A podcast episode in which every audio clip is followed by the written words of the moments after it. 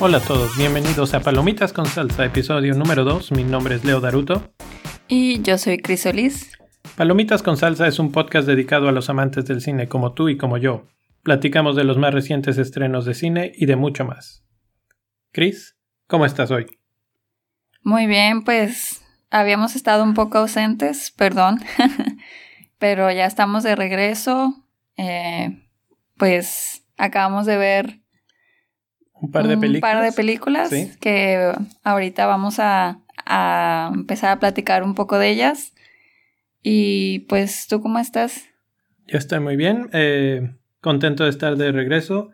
Y sí, efectivamente, bueno, la primera película que vimos fue la nueva entrega de The Grinch, eh, cómo se robó la Navidad, pero la versión en caricatura. Eh, ¿Qué te pareció a ti esta película? Pues muy bien, así totalmente para niños. Eh, la única película que he visto de El Grinch aparte de esta es una que salió en el año 2000 que el protagonista, bueno, el que la hace de Grinch es Jim Carrey. Y pues sí se me hace diferente a esta, obviamente a esta que es así como más para niños, la otra se veía que era como más para adultos. Pero me gustó, o sea, Está entretenida. A mí también me gustó, se me hizo entretenida, divertida, los dibujos están padres y este y bueno, pues con el mismo mensaje de siempre del Grinch, un poco más dirigido hacia los niños que hacia los adultos, como dices, un poco menos ese tono sarcástico y sarcástico que tiene el Grinch este en contra de la Navidad y fue este pues un buen rato, digamos, una buena película palomera recomendada si tienen niños y quieren, están buscando una película que, que ver con ellos, pues ahorita en estas fechas navideñas. Es una este, buena opción. No, no decepcionó, está bien, está, está bien, está tranquila, eh, te ríes un rato. Y pues por el otro lado vamos a platicar de nuestra reseña de, de esta semana, que vimos Los Animales Fantásticos, Los Crímenes de Grindelwald, la nueva película del director David Yates. Eh, esta es la segunda entrega de Animales Fantásticos, en la que regresan personajes que empezaron esta nueva saga como, el actor Eddie Redmayne, como Newt Scamander. Y este, y ahora, bueno, pues el que se perfila para ser su archienemigo, digamos, en esta nueva saga, que es Johnny Depp, eh, interpretando al enemigo que va a ser Grindelwald. Al final de la primera película, el poderoso mago oscuro Grindelwald, interpretado por Depp, fue capturado por Macusa, el Congreso Mágico de los Estados Unidos de América, con ayuda de Newt Scamander. Pero, haciendo bien de su amenaza que hace al final de la primera película, en esta, Grindelwald escapa de custodia y se ha puesto sobre la recolección de seguidores y ahora está en su, agenda es elevar a los magos de sangre pura hasta el dominio de todos los seres no mágicos. En un esfuerzo por frustrar los planes de Grindelwald, Albus Dumbledore, interpretado por Jude Law, alista a su ex estudiante Newt Scamander, quien está de acuerdo en ayudar, sin darse cuenta de los peligros que se avecinan. Las líneas se dibujan como el amor y la lealtad son probados, incluso entre amigos y la familia más verdaderos en un mundo mágico que cada vez está más dividido. Esa es básicamente la, sinopsis, el resumen de la película. Y pues no nos queda más que preguntarle a Chris cuántas estrellitas le das a la película. Pues yo creo que le voy a dar tres estrellas. Esa es mi, perdón, mi calificación. Mm, la verdad es que todavía no sé si me gusta o no. creo que necesitas ser muy, muy fan de Harry Potter para, para salir así, este, fascinado de esta película, pero yo todavía no, estoy así como que en medio, todavía no me decido para qué lado me voy, pero bueno, por lo pronto son tres estrellas.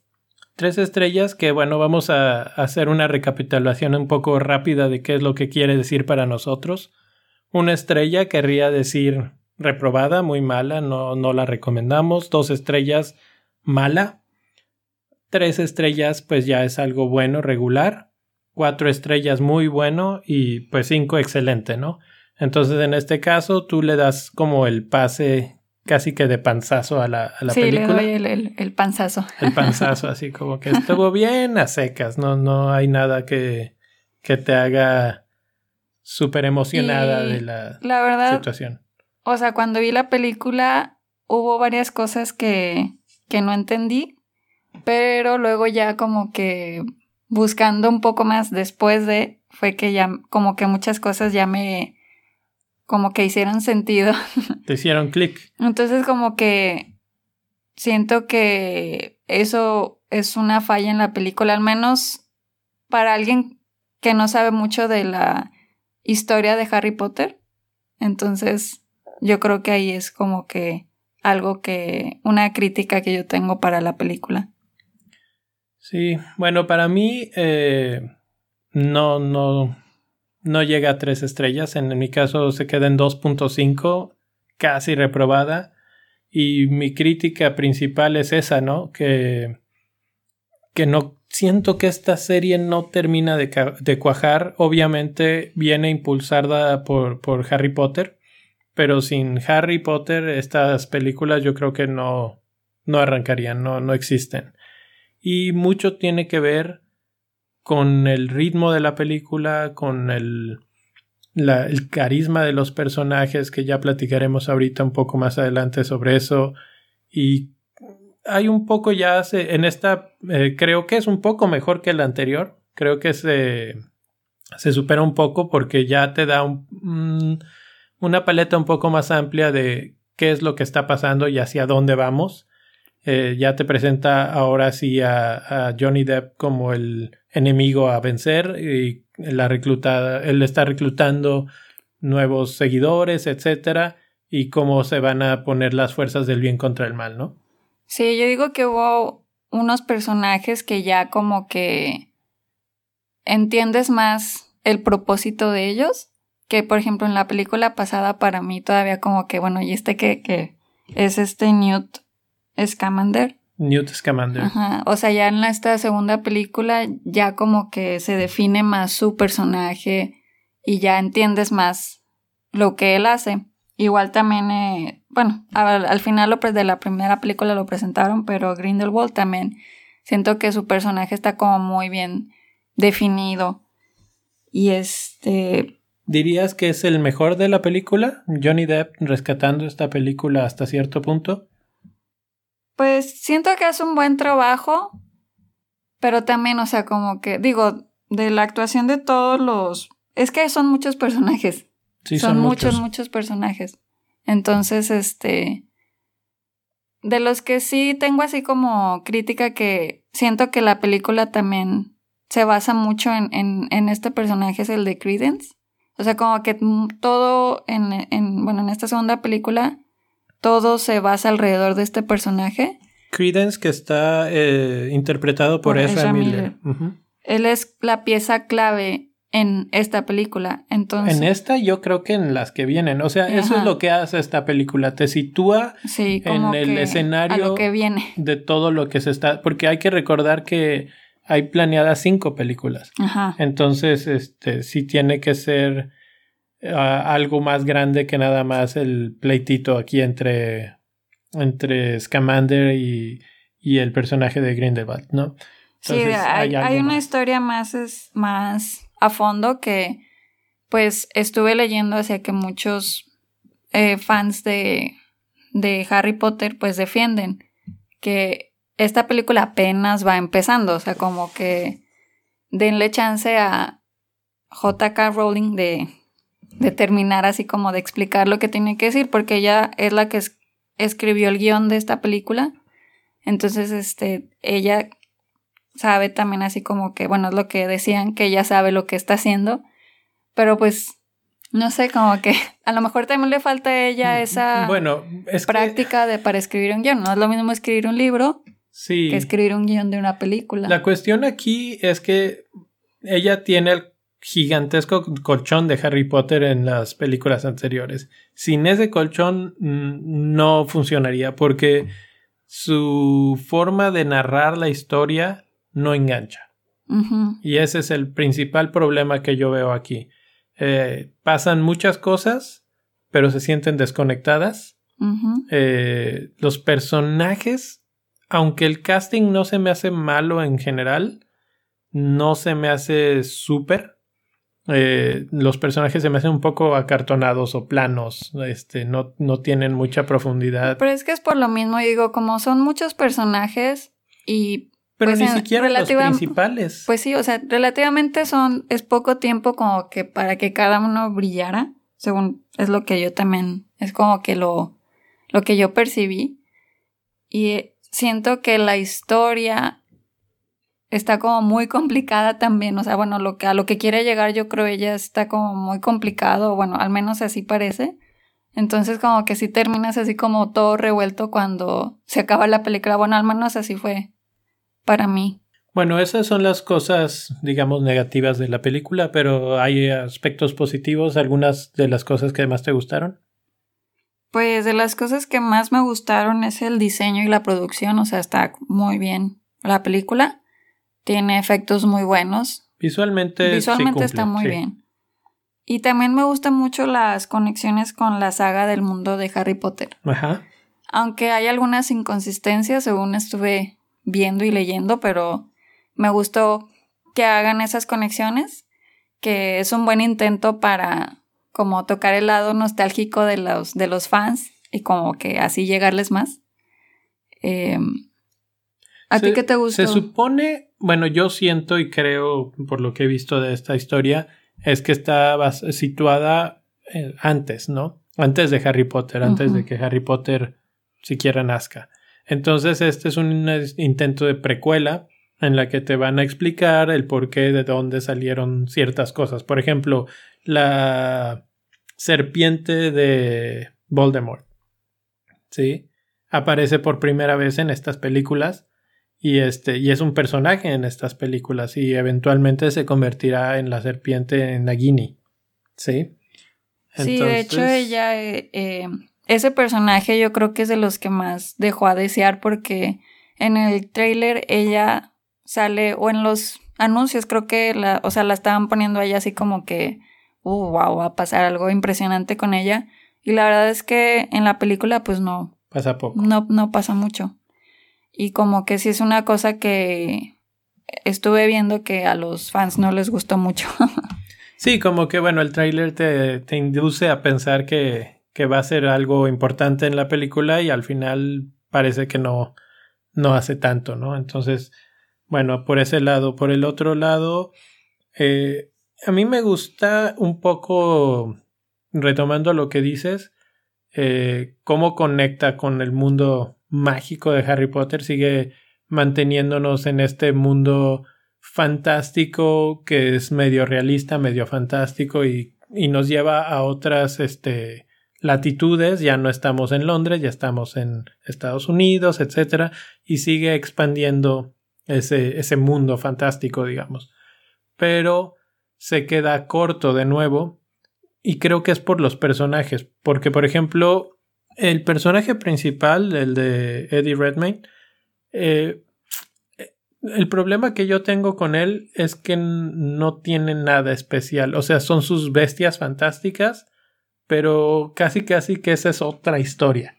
Sí, definitivamente puede ser una película de él, o sea, así como que... Pues, pues ya la hicieron, es la primera, es en la que él está persiguiendo las bestias fantásticas, etcétera, y ya, ahí se acaba. Eso es todo lo que lo hace a él especial hasta ahora, pero ahora como ya es el, personaje principal, ahora pues casi que como con calzador entra a darle, a sacar partido en las siguientes y en las siguientes y siento que hasta el momento no tiene mucho, mucho que ofrecer, como que lo que le ponen a hacer o le ponen a ofrecer es limitado. Sí, yo también estoy, estoy de acuerdo, así como no, pues eh, creo que daría, en esta película creo que daría lo mismo si él está o no. O sea, digo, casi, Si hay algunas cosas en las que sí lo, lo pusieron en, en, en, la historia, pero la verdad es que...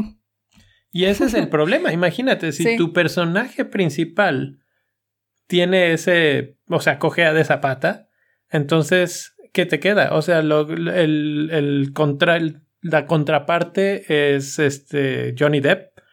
Y creo que él hace buen papel. Él mantiene un perfil muy sereno, etcétera. Y te, este, te transmite esa, esa vibra de que es un malo que tiene todo calculado y que sabe hacia dónde va y qué es lo que va a pasar, etcétera. Por el otro lado, Scamander como que no tiene nada. Y en la película 1, el comparsa, digamos, el gordito, es este muy bueno. Y una de las cosas en las que siento que esta falla es que es menos graciosa, según yo. Eh, tiene menos de esos gags que, que en la primera sí hubo, en la que, pues, sí, e, e, esos datos, esas cositas que pasaban con el amigo, que te hacían reír, que, que te liberaban un poco el estrés, lo que sea. Y en esta, aunque hay, son muy poquitos. Sí, la verdad, esa, eh, la pareja de Queenie y él, como que también no, no tienen mucho que decir en esta película. No progresaron, exacto. No, progresaron. A excepción en el final, que ya la parte de spoilers. Este, pues sí, ahorita podríamos pasar en unos momentos de spoilers, pero yo creo que ya para cerrar, ese es el principal eh, problema que tiene esta película, que sus personajes no crecieron. La historia aumenta, la historia crece, el mundo crece y eso pues es lo creo que lo más importante de esta película, seguir estableciendo y poniendo los pies firmes en el terreno, pero que sus personajes siguen sin ser un personaje que te enamore, que te convenza, que quieras este, ser el, niño que quiera comprar su varita de Scamander porque ahora es el nuevo héroe. No, no, se siente igual. No existe. y Digo, sí se definió más ese personaje, la verdad, yo sí siento que ya lo entendí más, pero sí definitivamente no, no creció. Sí, o sea, lo entiendes, pero pues nada más por pura fuerza de que está ahí. Y vas, más que entenderlo, yo siento que es, vas aprendiendo quién es. Sí. Pero pero nada más, no, no hay más allá. Y los otros personajes que son medio introducidos, este, por ejemplo, eh, Liz Strange, que todo el tiempo está como enojada, como de mal humor y, y, y nunca hay una trans, este, transmisión con el público, nunca hay nada ahí que te haga clic y al final, pues, se termina, no pasa nada y tú dices, ¿qué? ¿Qué? ¿Sí me explico? Pues sí, con ella sí pasa. O sea, sí, pero con su personaje, con el público me refiero. Ah, ok. Entonces, este, bueno, si quieres es un buen momento para irnos a spoilers para hablar un poquito sobre eso y, y platicar en, pues, en las, las cosas que pasan, que, qué repercusión puede que tengan, ¿no? Bueno, entonces ahora pasando ya a los spoilers, creo que la parte principal medular de esta película es Credence, como ya lo habíamos comentado. Y este. Y pues este personaje creo que es el único que crece. Crece sustancialmente. La película básicamente se trata de Credence buscando su personalidad, quién es en este mundo, su, nombre real, etc. Y termina con la gran revelación, ¿no? Que él es Aurelius Dumbledore y que pues hay una relación de sangre con Albus. Se podría decir por ahí, se piensa que es hermano de Dumbledore, de Albus Dumbledore. Entonces, pues este es el verdadero momento clave de la película. Sí, este es el momento en el que todos los fans están así de ¿qué es esto? Sí, sí, sí. Entonces yo creo que pues por esta razón es por la que vale la pena esta película, o sea, este este capítulo. para esto existe. Sí, para, para esto existe esta película. Entonces, eso es muy, muy importante eh, que sucede. También otra, pues, que me llamó mucho la atención es que este personaje de Leta lo construyen, lo construyen a lo largo de la película y al final se muere. O sea, como que... O parece que se muere. No sé si se, vaya a terminar muriendo, pero sí, o sea, la matan, como yo decía, todo el tiempo creo está... Que es que en la película creo que sí se tomaron su tiempo para como construir un poco quién era ella. O sea, sí se tomaron su tiempo así como para explicarte que ella era... Eh, cambió a los hermanos y que al final, pues, uno se terminó muriendo y... Pues finalmente tal vez era todo lo que tenía que dar ese personaje, o sea... Sí, entonces eso es así como que bueno, pero Algo que me llama mucho la atención de la película. Explícanos un poco qué es eso de que cambió a los hermanos. Eh, pues la verdad esa parte me quedó un poco confusa.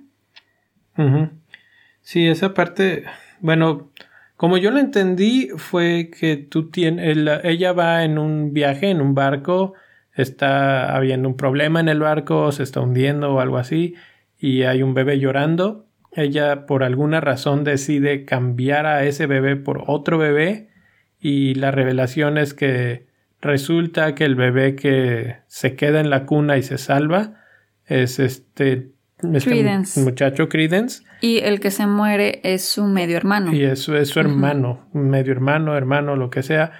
Pero entonces, este, ella el resto de su vida básicamente vive con ese con ese pesar, con, esa, pena, con esa culpa. Y este se refleja en una escena en la que ella está en una clase con Dumbledore y están enfrentando sus más profundos miedos y ella ve en las imágenes de sus miedos a su bebé, a su hermano bebé eh, ahogándose. Y bueno, la persigue el resto de la película y como que construyen, construyen, construyen este personaje. Y también el, eh, lo que te construyen es la relación con este Newt Scamander, ¿no? o sea, como que ellos desde esa eh, etapa en la que ellos están eh, estudiando, ellos se hicieron muy amigos. Y como que ahí empezó a medio una relación romántica, pero que nunca se dio porque ella estaba con el hermano de, de Newt. Ah, sí. Sí, sí, sí. Entonces, y esa es la cosa, o sea, lo que estaba a punto de decir es que como que te construyen ese personaje, lo van abriendo, eh, expandiendo, te hacen que si la relación, que si está con el hermano, que si esto, y al final, ¡pum!, te lo matan. Es de los pocos personajes que crecen y al final muere. Entonces, una vez más, te quedas así como de, ¿y ahora? el único personaje que termina creciendo y quedándose es eh, Credence y que va a ser en la, piedra angular del, en torno a la que gira todo el resto de la serie, yo creo. Sí, porque se vuelve la película como una como una lucha entre el bien y el mal, así como de a ver quién se lo queda, porque Grindelwald pues él lo quiere para sus propios planes eh, de dominar el mundo de Que esos todavía no están revelados, no sabes por qué es útil. Sí, o sea, eh, él se quiere quedar eh, dominando la magia oscura. Y está Dumbledore que pues quiere evitar que eso pase. Entonces como que está esa, esa lucha durante... el último tramo de la película es acerca de eso. Pues sí, este, pues creo que eso es todo, a menos de que tengas algo más que comentar. Esta película hasta ahora no le ha ido muy bien en Estados Unidos y eso, bueno, entre comillas, porque muchísimo dinero, pero ha recolectado 234 millones de dólares aproximadamente. Y en el extranjero le ha ido un poco mejor, ah, tiene 580 millones de dólares, un total de 814. Entonces, eh, ahí la lleva, pero no muy bien, no está haciendo ese super hit que, que se espera de las películas que vienen de Harry Potter. Y era muy importante para esta película, pues, poner un pie firme ya y decir esto es lo que sigue para las siguientes. No pone, creo, estos números no ponen en duda que vaya a haber una continuación. Sin embargo, ya no lo dejan tan claro en el aspecto de que vaya a ser un hitazo como las anteriores de Harry Potter. Y pues eso es todo. Eh, la película ahí está. Mm, a mí no me gustó mucho, a ti te gustó suficiente como para darle la palomita. para darle tres estrellas. Yo digo que, pues, hay que darle, hay que seguirle dando oportunidad a, a la escritora y pues vamos a confiar en que finalmente esto va a tener un buen desenlace. Seguramente regresaremos y en alguna, en un par de años, creo que para 2022 está hasta ahora eh, puesta la, la siguiente, la, fichita para la siguiente entrega, que se me hace un poco largo, no sé, tengo que checar bien esa, esa fecha, pero bueno, tendremos más animales fantásticos y más entregas del mundo de Harry Potter que platiqué con ustedes. Nos despedimos por ahora. Bye. Bye.